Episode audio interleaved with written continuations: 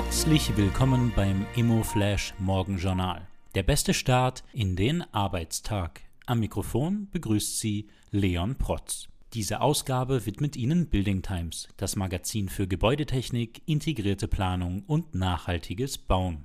Heute ist Dienstag, der 24. Jänner und das sind die Schlagzeilen. Neue Manager bei Immo United. Das neue Jahr bringt wesentliche Veränderungen für die Immo United. Eigentümer Roland Schmidt erweitert die Geschäftsführungsebene und holt zwei seiner Mitarbeiter direkt an seine Seite. Während Martina Sauer zum Chief Sales Officer avanciert, steigt Lukas Weinwurm zum Chief Product Officer auf. Dagobert Invest legte zu. Dagobert Invest konnte im Jahr 2022 an Investitionsvolumen zulegen. Über die Plattform wurden 43 Millionen Euro an Kapital vermittelt, um 10 Millionen mehr als 2021. Die spannendste Meldung heute.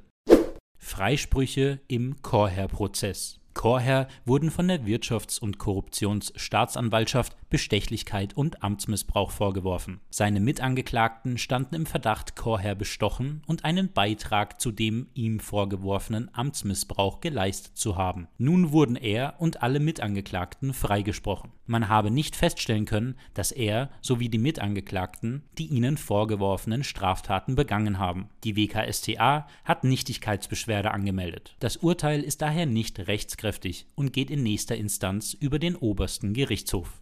Das waren die wichtigsten Informationen zum Tagesbeginn. Mehr dazu und was die Branche heute sonst noch bewegen wird, erfahren Sie wie gewohnt ab 14 Uhr auf immoflash.at.